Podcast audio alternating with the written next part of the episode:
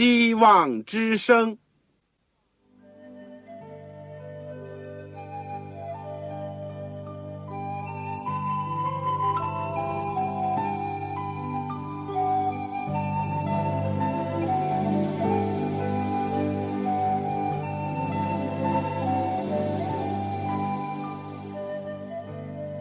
各位听众朋友，各位弟兄姐妹，欢迎您收听信徒培训这个节目。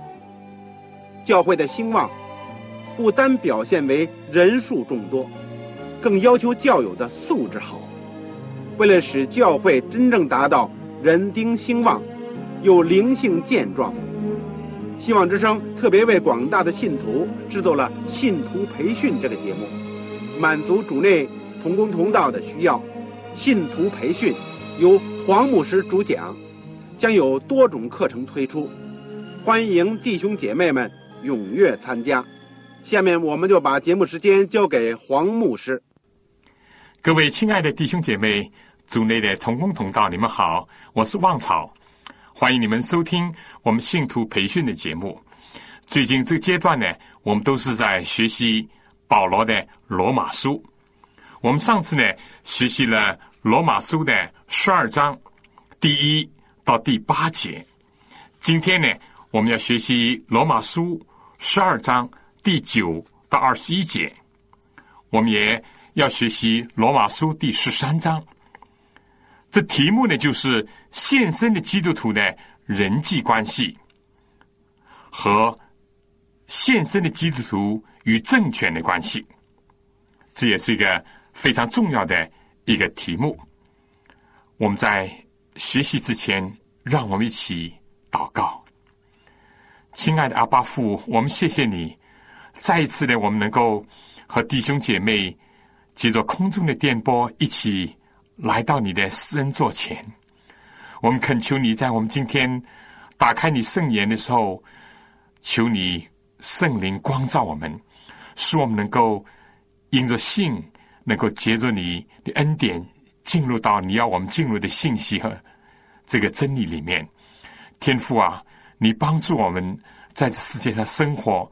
我们有许多的人际的关系的事情要处理，我们也有跟政权的关系要正确的看待。求主帮助我们，让我们能够听从、明白你的旨意，而且有力量遵行你的话语。谢谢主耶稣基督。来到了世界，给我们留下了美好的教宗和榜样，使我们能够得以效法，得以跟随。求主垂听我们的祷告，赐给在收音机旁边所有的弟兄姐妹和我们的朋友。短短的祈求和感谢，奉主耶稣基督的圣名，阿门。弟兄姐妹，我们今天要学习的呢，就是。罗马书第十二章第九到二十一节，在这段圣经里面呢，我用献身的基督徒的人际关系，从这个角度我们去领会。第十三章呢，我们要从献身的基督徒对政权的关系去学习。好，这个有圣经的，请打开新月。罗马书信第十二章，第十二章第九节，特别是今天要讲到，在日常的生活当中，在各种处境里面，我们基督徒，尤其是一个献身的人，应当怎么样处理好人际关系？这里面呢，包括了对一般的人，对圣徒，对于处在喜乐和悲哀当中的人，甚至也包括了对仇敌的关系。我们说呢，要调整我们跟人的关系，处理好我们和其他人的关系。这个基础呢，就是要我们的心呢，首先在上帝面前端正。意思就是说，先要调整好，以及处理好。我们和上帝之间的关系，这点呢，我们千万不要忘记了。好了，请大家先看这个第九节，这里说：“爱人不可虚假，恶要厌恶，善要亲近，第十节，爱弟兄要彼此亲热，恭敬人要彼此推让。可以说，圣经或者是基督教呢，有一个极其伟大的信息，就是爱。如果说我们爱只是因为上帝先爱我们，所以我们就爱上帝。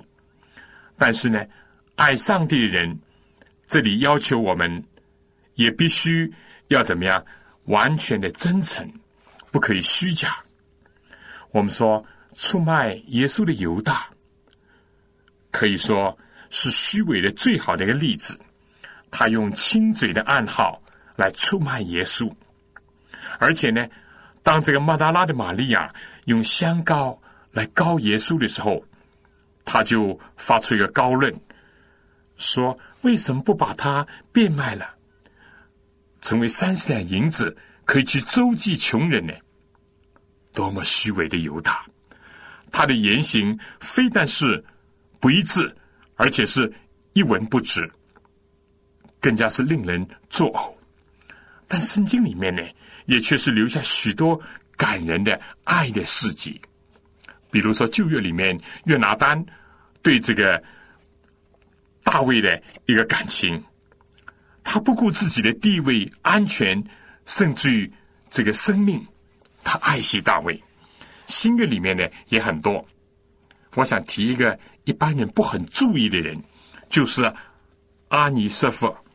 保罗论到他说：“因为他屡次的使我畅快，不以我的所恋为耻，反倒在罗马的时候殷勤的找我，并且找着了。”我们怎么能够做到真的爱？真诚的爱呢？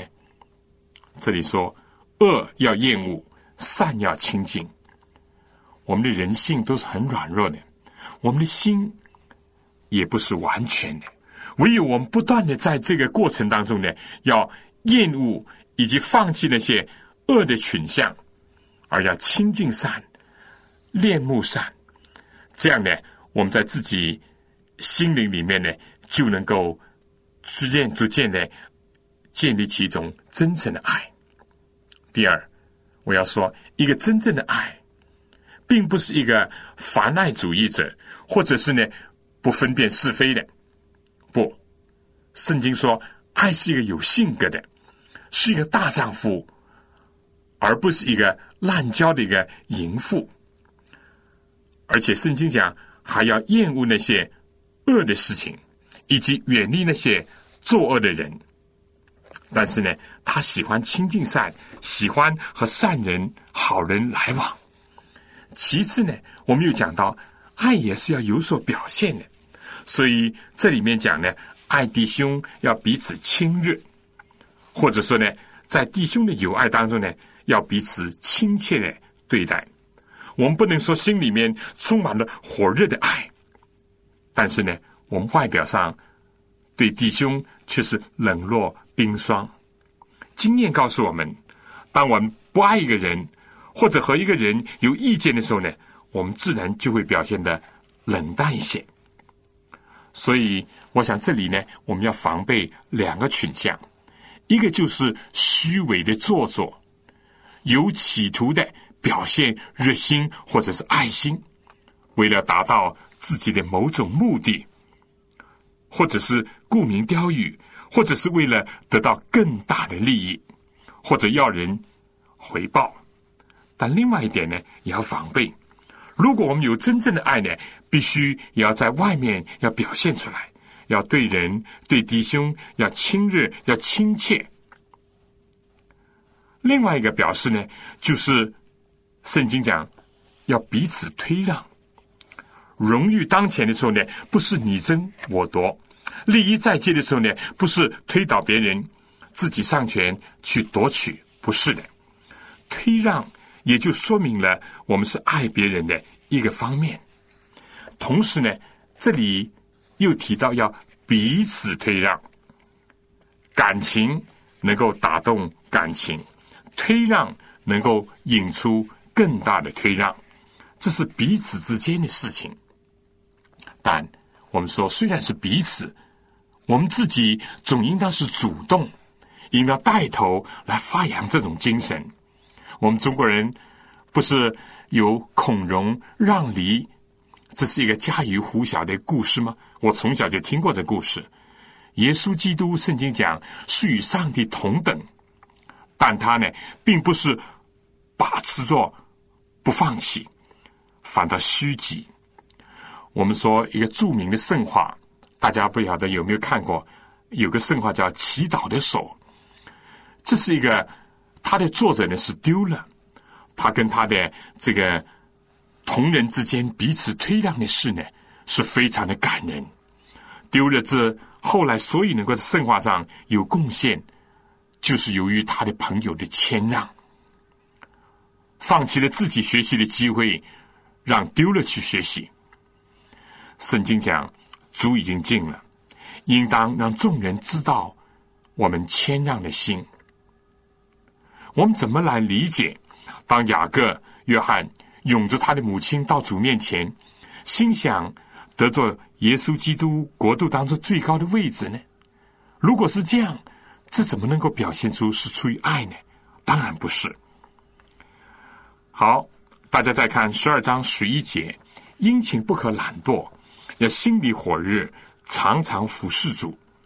这节呢，既可以看作是我们对自己的要求，但如果我们联系到上面的爱人这方面呢，也就是爱弟兄这方面呢，我们也可以这样来体会：我们就是要在爱上永不止息。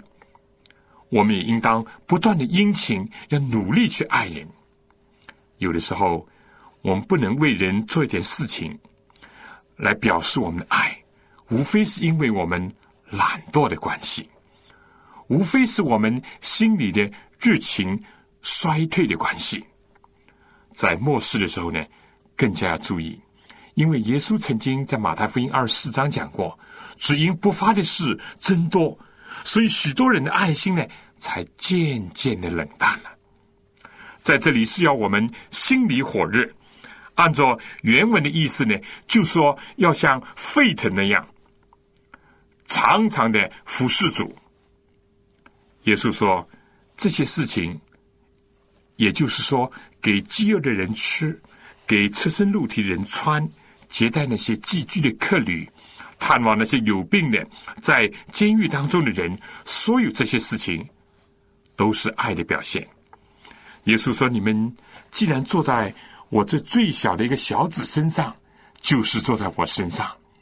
我们这样做，就等于是服侍主。服侍主呢，并不是需要我们从早到晚跪在地上祷告，或者是一周当中用所有的时间和日子都到礼拜堂去。不是的。当然，任何的爱都会让我们付出代价。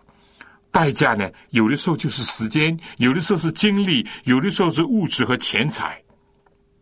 只有自己不断的殷勤发展我们的才干，不断的努力工作，以至于我们就创造了更多帮助别人的条件，我们才能够做到去爱人这一点。所以殷勤不可懒惰呢，也是我们真正去爱人的一个基础。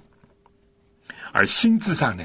更加要火热，手的勤劳是一方面，心灵里面的火热又是另外一方面，就是在我们灵魂的深处，要焕发这种圣洁的火焰，不断的借着行善服务，借着爱心来侍奉主，而且要常常的服侍主。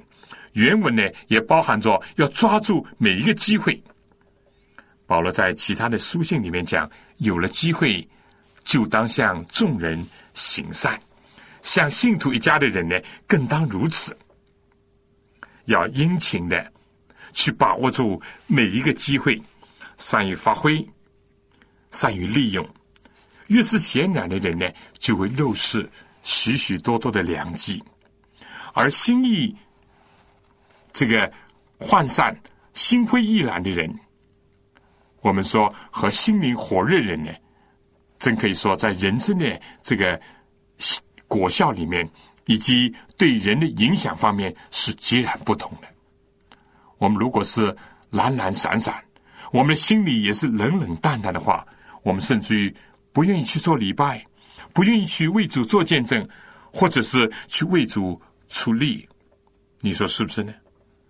第十二节又是一节非常宝贵的一节经文，圣经里面讲，在指望中要喜乐，在患难中要忍耐，祷告要恒切。我常常喜欢用这节圣经和其他的弟兄姐妹共勉。特别是与那些在痛苦当中的弟兄姐妹共勉。我记得在我结婚的时候，我和我的太太交换的礼物当中呢，我就是摘录了这节圣经，我把它写在我们的祷告垫子上。这个祷告垫子是他所缝制的。一个人有盼望，他就会有喜乐。如果我们失去了喜乐，住在忧伤当中，就表明我们没有真正的盼望。我们如果说我们相信耶稣不一定要再来，但是我们整个的生活就是那么的悲观、失望的话，这绝不表明我们已经有了真正的信仰，也不表明我们甚至相信耶稣必定要再来。但人生呢，我们知道确实不是一帆风顺的。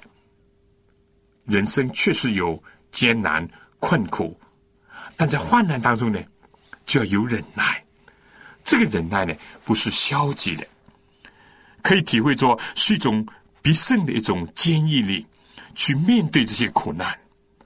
保罗在第五章第三节不是说，不但如此，就在患难中也是欢欢喜喜的，因为知道患难生忍耐，忍耐生老练，老练生盼望。所以呢，患难的本身呢，就是帮助我们培养忍耐，而忍耐，忍耐呢，就是怎么样？一个人忍耐多了，他就成为一个老练的人，有经验了，他就又生出盼望来，而盼望当中呢，又可以使得我们得到喜乐。雅各特别勉励我们，但忍耐也当成功。我们说，开始的时候有些人能忍耐，但后来呢就放弃了。一个病人开始还能够忍受疾病的痛苦，但到后来折磨的时间长了，他也就完全的丧失了求生的意志。好，我们讲了，在指望中要喜乐，在患难中要忍耐，而第三句呢，就来到祷告要恒切。靠着我们自己，弟兄姐妹，实在是不行的。我们的力量，我们的一切都是有限的，所以我们就要祷告，要仰望上帝的帮助，从他那儿得着力量，得着支持，得着应许。但这里同样的祷告要很切。你记得耶稣在路加福音十八章开始的时候所讲的比喻吗？就是要人常常祷告，不可灰心。因为上帝纵然人鸟多时，他一定会为他的子民伸冤的。好，下面再讲呢，圣徒缺乏要帮补，客要一味的款待，这也是基督徒的人际关系当中，或者说日常生活当中的一部分。耶稣曾经说：“常常有穷人和你们同在。”而对那些奉献给上帝的这些人呢，我们尤其要注意的，就是说，在第一世纪的时候，或者是在这异教的家庭背景当中，或者在那种社会这个背景下长大的呢，他们往往会遭到很多的困难。有的时候，他们的生计被剥夺，他们的产业被人拿去，他们工作的机会受到限制。在这种情况下，我们应当要分享自己所有的，另外呢，要分担别人的重担。对客人呢，要一味的款待。意思就是说，要非常的热忱尽力。这是基督徒的一个美德，可以说是从亚伯拉罕、以撒所传下来的一个好的传统。好客的作风，希伯来书十三章这样讲：不可忘记用爱心。接待客旅，因为曾有接待客旅的，不知不觉就接待了天使。那天使显在在我们面前，我们接待他，这个意义呢就不一定很大了。但是，当我们帮助一个远道而来的客人，他或者是穿着很简陋的衣服，带着憔悴的脸容，或者是背着沉重的担子，我们接待他呢，就带来了天国的赏赐。那么，对于那些逼迫基督的人，应当怎么样呢？保罗说：“逼迫你们呢，要给他们。”祝福，只要祝福，不可咒诅。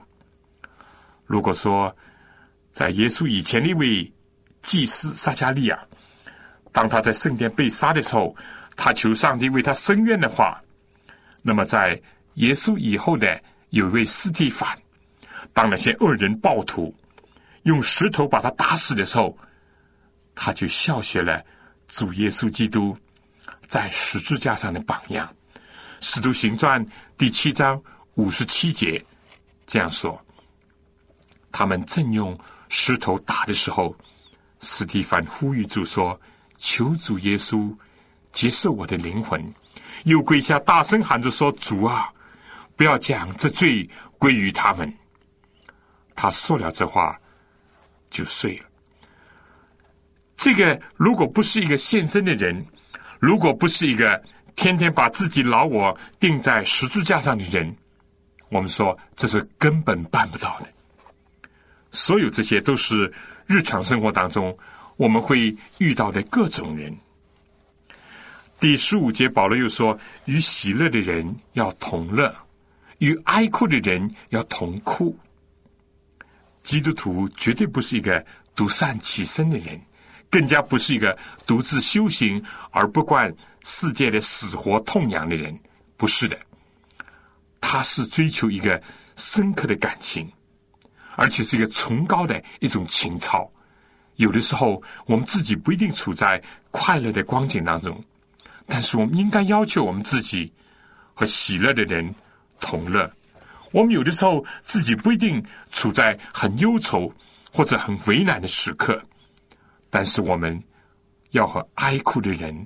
同苦，分享别人的喜乐，分担别人的苦处。基督徒的感情应该圣化，超越他个人的感受。他的心在扩大，他的心包容了很多的人，有的时候甚至可以包容整个世界。耶稣说：“哀动的人有福了，因为他们必得安慰。”他为世界上有许许多多有痛楚人悲哀，和他们一起难过，但他们的哀动要变为有福的快乐。我们说世界上有很多人只愿意独享快乐，或者当别人快乐的时候呢，自己就不满。这种现象呢，甚至出现到这种光景，有些人甚至幸灾乐祸，别人遭灾呢，他就。欢喜快乐，但基督徒一个献身的人，正好和世界的风尚是相悖的。怪不得有这么多的人喜欢读罗马书第十二章，因为这实在是一个佳美的篇幅，每一句句子都好像是铭刻在我们心上的名言。其实何止是名言呢？它是上帝的教训。第十六节。这里讲要彼此同心，不要自己高大，倒要抚救卑微的人，不要自以为聪明。彼此同心，也就是说和人生活在和谐当中。但我们的前提，第一还是不要效法这个世界。如果我们效法这个世界，这世界呢，就根本是四分五裂的，尔虞我诈，勾心斗角。相反，我们的心意要更新而变化，要按照上帝的旨意而去变化，这才是我们同心的基础。下面呢，我要讲，除非我们把自己看得合乎中道，否则的话呢，我们是很容易骄傲的。其实，骄傲本来呢，也就是罪恶的一个毒根。路西弗犯罪是这样，亚当夏娃犯罪也是如此。今天我们也不会例外的。但是，唯有我们驱逐了这些骄傲的意念，不把眼睛长在额头上。保罗说到要抚救卑微的人，意思就是说，我们永远不要拒绝那些社会上被人认为是低阶层的人、缺少教育、没有财富、被人歧视的人。我们应当乐意和他们做朋友，和他们交往。耶稣在世界上的时候就是这样，他非常愿意跟税吏、妓女、长大麻风的人来往，为的什么呢？要帮助他们。安慰他们，鼓励他们。有的时候，我们不能抚救卑微的人，或者说卑微的事情，就是我们自以为聪明，自以为怎么样，大才不能小用，或者是自以为有学识，不应当要抚救那些卑微的人。十二章最后一段讲到，不要以恶报恶，众人以为美的事，要留心去做。若是能行。总要尽力与人和睦。十九节这里又讲：“亲爱的弟兄，不要自己伸冤，宁可让步，听凭主怒。因为经上记着说，主说：‘伸冤在我，我必报应。’所以你的仇敌若恶了，就给他吃；若渴了，就给他喝。因为你这样行，就是把炭火堆在他的头上。你不可为恶所胜。”反要以善胜恶。基督徒的生活道路是不平坦的，在复杂的人际关系当中，还有一个就是怎么样要去面对那些反对你人、逼迫你人、抵挡你人，甚至是你的仇敌。这段开始是不以恶报恶，结束的时候呢，是你不可为恶所胜，反要以善胜恶。面对着邪恶。或者是恶人呢，有三种这个对待的态度。第一呢，不要以恶报恶；第二呢，不要为恶所胜。这包括两方面：一个呢，不可以示弱，反而被恶人恶事所胜过；第二呢，不能在内心当中被恶人或者坏的事情所引诱、所带坏。但基督徒呢？有比这个更大的目标，就是要以善胜恶。在基督徒的人际关系当中，似乎永远都是提出一些积极的、主动的、正面的要求的。对于恶的事情，要这样来反应；就是对于善美的事情呢，又如何呢？圣经讲，众人以为美的事。要留心去做，不要与众寡合。如果这件事情确实是美事好事，那么无论是就是要教会提倡的，或者是基督徒发起的，甚至是一般人所热衷的，只要是善美的事情呢，我们都要留意的去做，而不要疏忽。我们说，在那些罪恶的事情上呢，跟我们当然是。相反的，敌对的，我们不能去应和；但对好的事情上呢，我们一定不要做孤家寡人，或者甚至自命清高。下面呢，又有个很积极的要求。这里讲，若是能行，总要与众人和睦。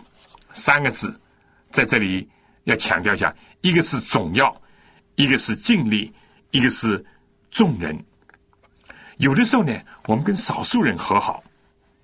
有的时候呢，在追求和睦的事情上呢，我们没有自己尽到我们的力量；有的时候呢，我们忘记了这是一个总的要求。但这里面似乎也给我们一个暗示：若是能行，有的时候事情并不以你自己的主观愿望为转移的。尽管你抱着一个息事宁人，或者也尽到你力量去和众人和睦。但这并不等于每一个人就会跟你和睦啊，因为有的时候光明之子和黑暗之子是不能相合的，基督和比列呢也是不能相合的。但这并不妨碍，也并不减低对我们的要求。我们必须要尽到我们的力量，而且要越来越多、更多的要去追求和所有的人和睦。下面讲，亲爱弟兄啊，不要自己伸冤，宁可让步，听凭主怒，伏在审判的主面前，要相信他的公义，相信他的法庭，他的审判，要等候真理。与其说我们自己发怒，倒不如我们听凭主怒。雅各说：“人的怒气，并不成就上帝的意。上帝。”也有发易怒的时候，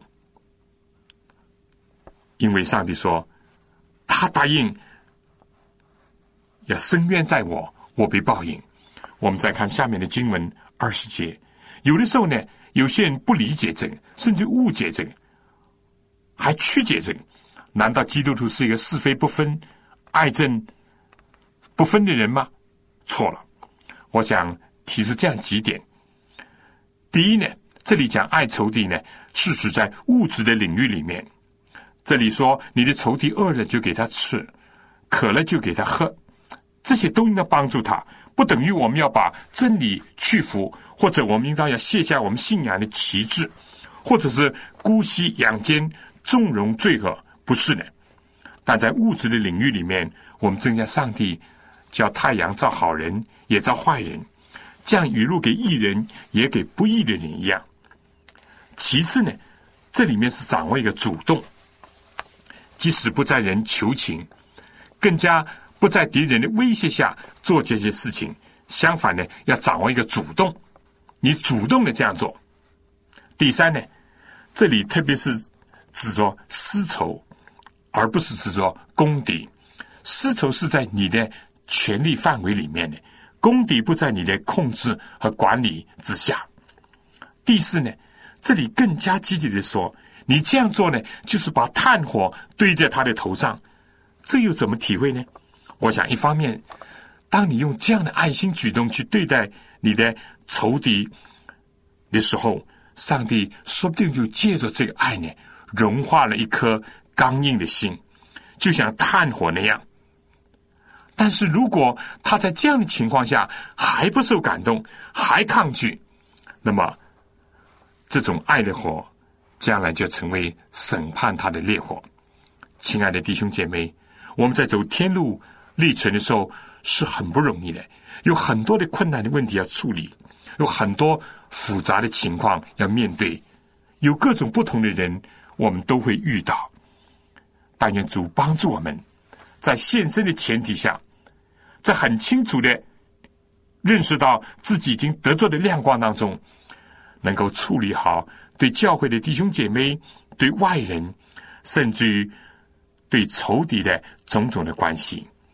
愿上帝能够帮助我们。我想在讲十三章之前，我们听一点点音乐。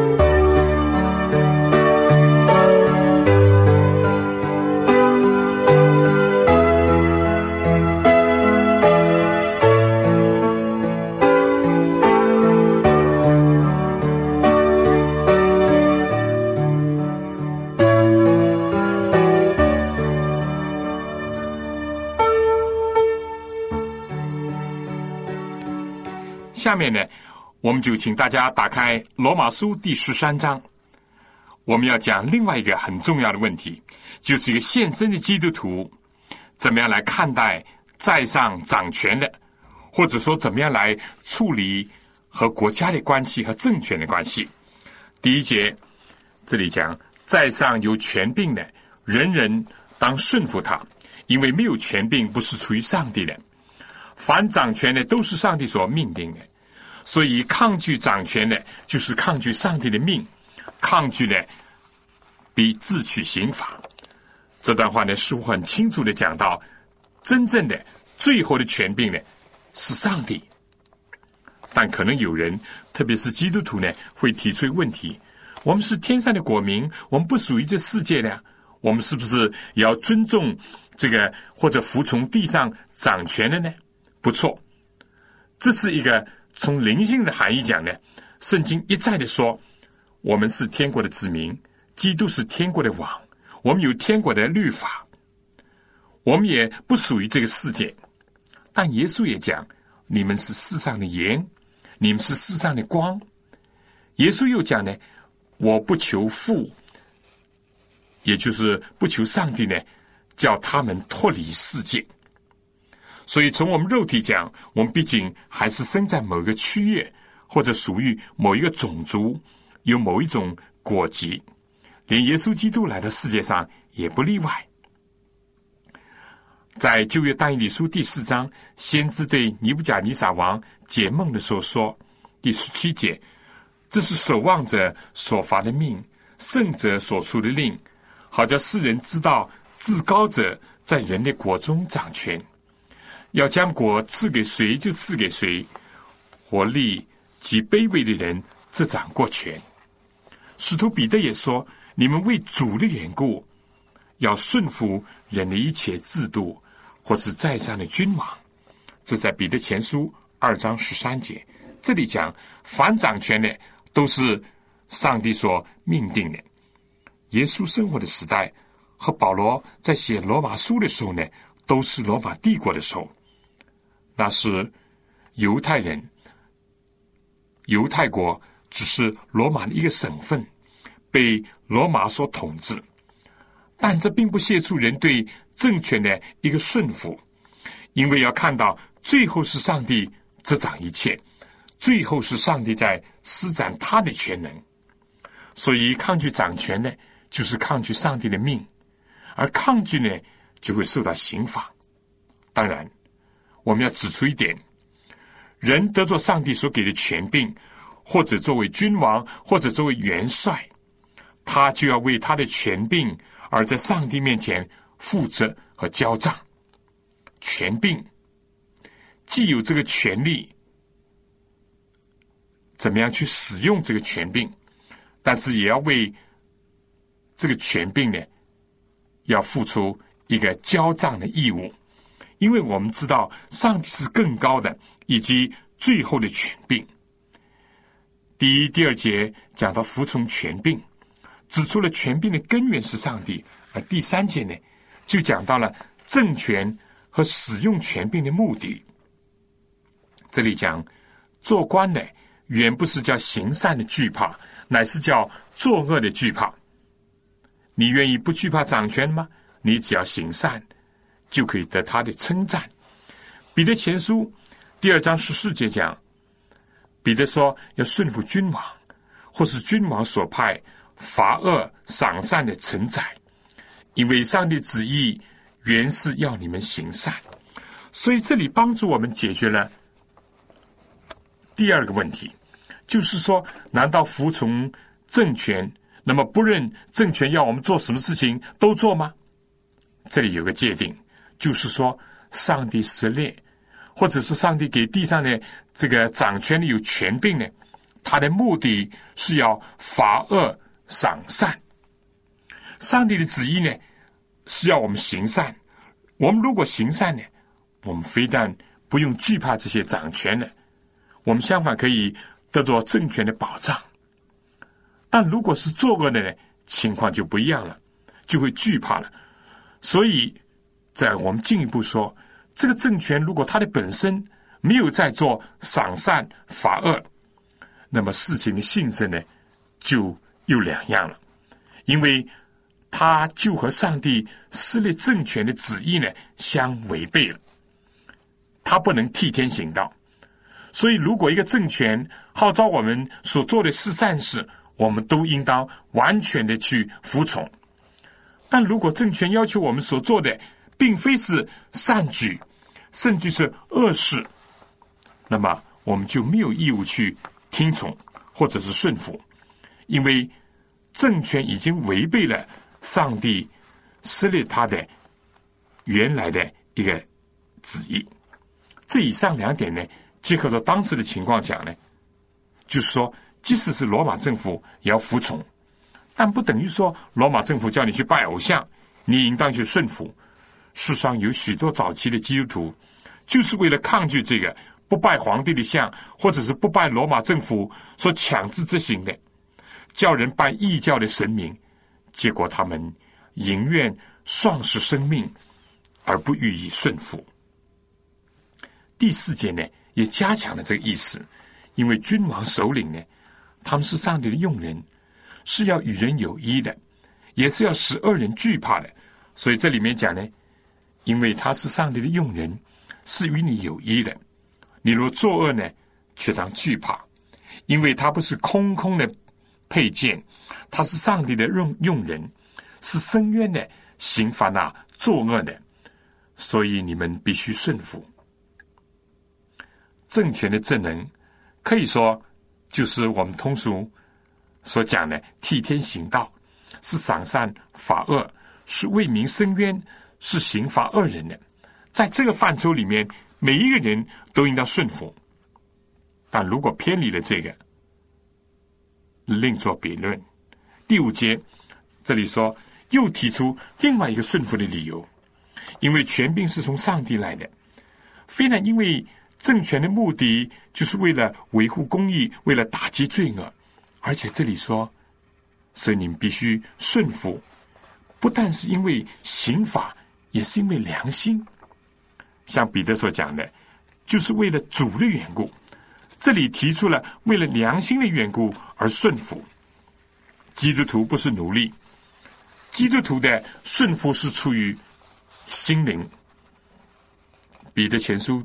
第二章十八节说：“你们做仆人的，凡事要存敬畏的心顺服主人，不但顺服那善良温和的，就是那乖僻的也要顺服。倘若人为要叫良心对得住上帝，就忍受冤屈的苦处，这是可喜爱的。这不是指着随着无理的邪恶的主人、首领和君王去作恶犯罪。”不是的，而是如果是首领、君王或者主人，他由于本身的弱点、缺点或者品格上的不良，以至于无形的增加了上帝子民的痛苦，那么在这种情况下，要为了良心的缘故呢，忍受冤屈，因为这是一个更高的要求。第一呢，就是说我们不能因着这个主人、这个领袖、这个君王有缺点、有错误啊。如果凡是合理的，我们也不顺服，那不对。第二呢，就是由于他有一些无理的要求，只是不是叫我们去犯罪，那么我们为了主和良心的缘故呢，我们也可以委屈一下，也可以忍受一下。可以这样讲，世界上没有一个政权是完全的，因为没有一个人是完全的。我们既不要这个抱着这个奢望，或者。有幻想，这是一面；但另外呢，我们不要苛责求全。我就想，如果世界上真的能够有天国实现的话，那么耶稣早就在世界上接受王位了，他也不会推迟王冠了。我们知道，他在世界上的时候呢，屡次的摆脱了众人要他做王这种处境，正是表明了。天国不能在一个未经改造、没有经过圣灵更新的世界上出现。但也正因为这样，我们就应当要很现实、合理的来看待世界上一切的国度和政权。人是不完全，所以政权呢也就不可能完全。人是不完全的，君王首领也是人。保罗在第六节举了一个例子：你们纳粮也为这个缘故，因他们是上帝的差役，常常特管这事。凡人所当得的，就给他；当得粮的，给他纳粮；当得税的，给他上税；当惧怕的，惧怕他；当恭敬的，恭敬他。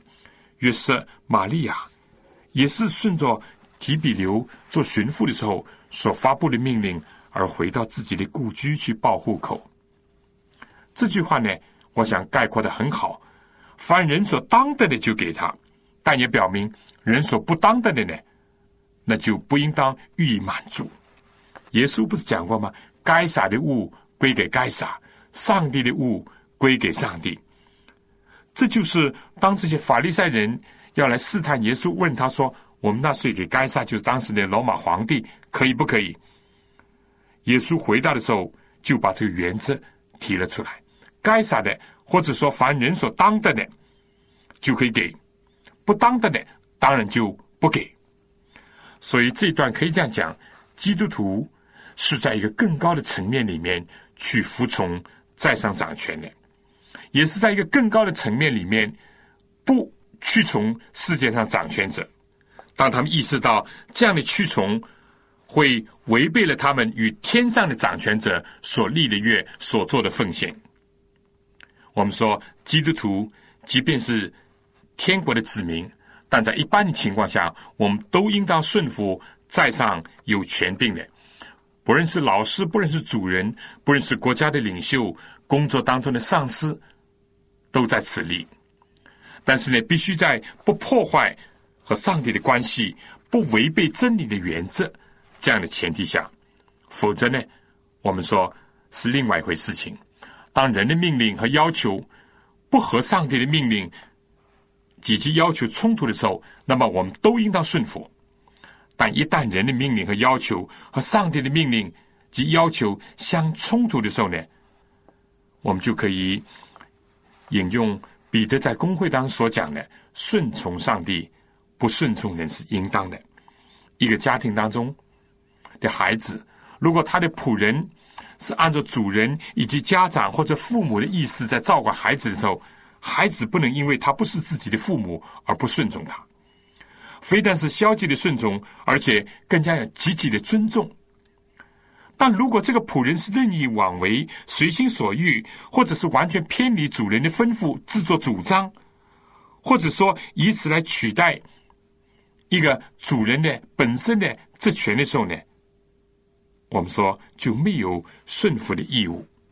我想这样的非但对当时的罗马背景是如此，今天对我每一个生活在不同的国家和地区当中人，尤其是对基督徒讲来也是如此。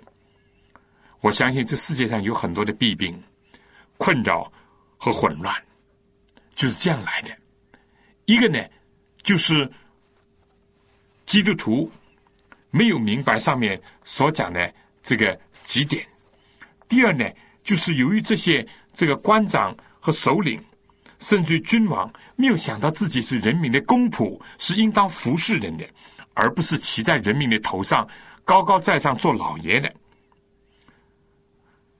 同时呢，我要讲更深的一层，就是说，人必须要认识到，几乎自己拥有大权，但这些都是从上帝来的。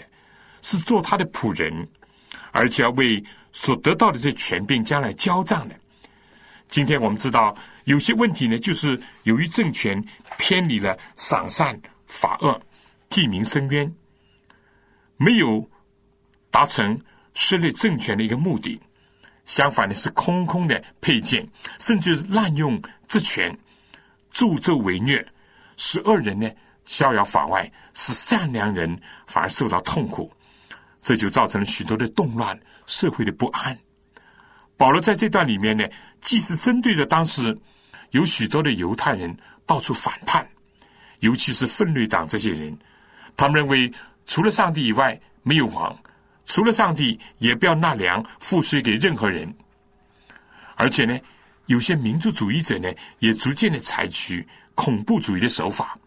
他们不但是对付罗马的政权，而且是破坏房屋、烧毁庄稼、杀害那些纳税给罗马政权的犹太人等等。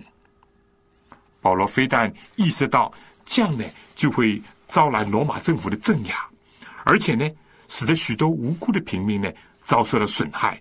所以他再次的强调，这政权的作用，法治当然是比人治好。无政府主义者的状态呢，有的时候更为可怕。所以，除了这里的经文，我们说提摩太后书第二章第一到第二节，提多书第三章第一节，彼得前书第二章十三到十七节，都有类似的教训，应当要服从在上掌权的。实际上，从使徒行传来看，在罗马政权的初期。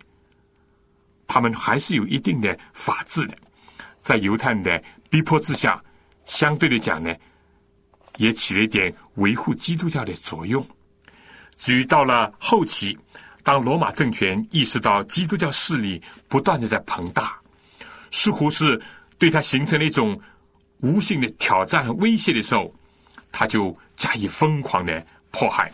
就在这样的时期，许许多多的教父。像这个殉道者 Justin Martyr 啊，这个特土连许许多多早期的教父呢，哪怕在那样的时候，他们还是维护一个正常的次序，要顺从政权。所以保罗当时就提到这个纳粮赋税的问题。罗马人当时的税收呢有几种，一种是土地税，每个人要缴纳。田地出产的十分之一，或者是酒啊，或者是水果的五分之一，而所得税呢是要缴付每个人收入的百分之一，其他呢就是人头税了。从十四岁到六十五岁人都要缴付。除了这些呢，还有些地方的税收啦，比如说这个关税啦、进出口税，或者是公路架桥，或者是港口，甚至于饲养牲畜，或者是车牌等等。保罗认为，基督徒在这一切的事情上呢，都应当尊重政府的要求，一一的缴纳。下面第八到第十节这里讲，凡事都不可亏欠人，唯有彼此相爱，要常以为亏欠，因为爱人的就完全的律法。像那不可奸淫、不可杀人、不可偷盗、不可贪婪，或者有别的诫命，都包在爱人如己。这句话之内了，爱是不加害于人的，所以爱就完全了律法。首先，我们想到的就是说，从对国家的义务谈到了对私人的债务。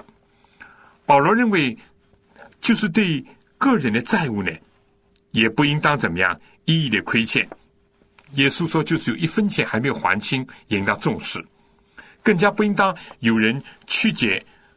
耶稣所教导的祷告文当说：“免我们的债，如同我们免了人的债。”这句话。但我们说，除了这些物质的债务以外，保罗在这里更加着重的讲到，我们每一个人有个永远偿付不完的债务，就是爱心。保罗说，我们既不可以明显的亏负别人，而且常常以为亏欠。就是常常觉得自己在爱心上有不足的地方。下面保罗就具体提到了，实际上就是十诫、十条诫命，或者是上帝律法的条文。如果有人在罗马书前面九章讨论福音和律法这问题上还有些不够十分清楚的话，甚至还有点误会的话呢，这里就非常清楚了。保罗讲到了上帝律法的功用和所有这些律法的条文。这些条文本身都体现一个“爱”字。我们一再说过，如果世界的中心，那么就只是一个“爱”字；如果讲的具体一点，就是尽心、尽性、尽意、尽力爱主你的上帝，而且爱人如己。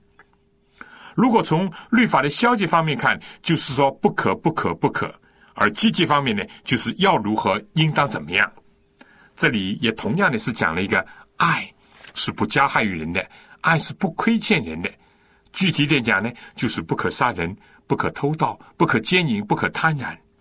而爱的积极方面呢，就说要爱人如己，要常常感觉到自己爱心不够不足，常常觉得自己在爱上面永远是一个负债的人，是一个亏欠的人。这样的爱呢，就完全了律法。保罗在这小段里面呢，两次的用“爱”就完全律法这个字眼，从爱呢就可以发出许许多多的条文，但更加可以这样讲，许许多多的条文呢。正像许许多多的支流，都纳入了爱的大海。没有了爱的泉源，所有的支流、所有的河道和渠道都会干枯。爱就体现了律法对人一种积极的保护的作用。它尊重人的生命、名誉、钱财，尊重人的安全、自由和幸福。也可以这样讲，从罗马书。第十二章一开始讲到一个献身的基督徒，他对上帝有了正确的认识，把自己献身以后，怎么样来规范自己、认识自己，以及处理好他对教会弟兄姐妹、对社会上的人，包括友人和敌人，也包括对国家民族应当尽的责任和本分，以及和社会上应当尽到的义务以后呢，就归纳到爱的律法。实际上，律法既是一个国家社会的根基，也是一个人成功的根本。所以耶稣说：“我乐意照你的旨意行，你的律法在我心中。”我们值得提出的，就是说，我们不要单单看到律法消极的所谓禁止的一面，我们更加看到律法积极的鼓励的一面。爱既是防范我们。做许多不可做的事情，爱更加是积极的促使我们去做许多我们应该做的事情，应当讲的话。当然，这个诫命固然是两大总纲，也有十条诫命，或者也可以像约书亚所讲的有万条。但其实说到底，只是一句话或者一个字，就是“爱”字。愿上帝能够在今天的。这个学习当中，帮助我们怎么样明白以及处理好人际关系，也包括处理好我们对自己的国家和政权的关系。今天呢，我想初步就讲到这里，剩下的章节我们下次再讲。同时呢，我希望你来信给我，谈谈你自己的心得体会，或者还存在什么问题。来信呢？可以寄到香港邮政总局信箱三零零九号，三零零九号，或者是七六零零号。你写“望潮收”，“望”就是希望的“望”，潮水的“潮”。如果你需要圣经，或者是小册子，你也可以同时告诉我。如果你有传真的话，我们也欢迎接受你的传真的服务。我们的传真号码是。八五二二四五七六零一九，好了，下次再见。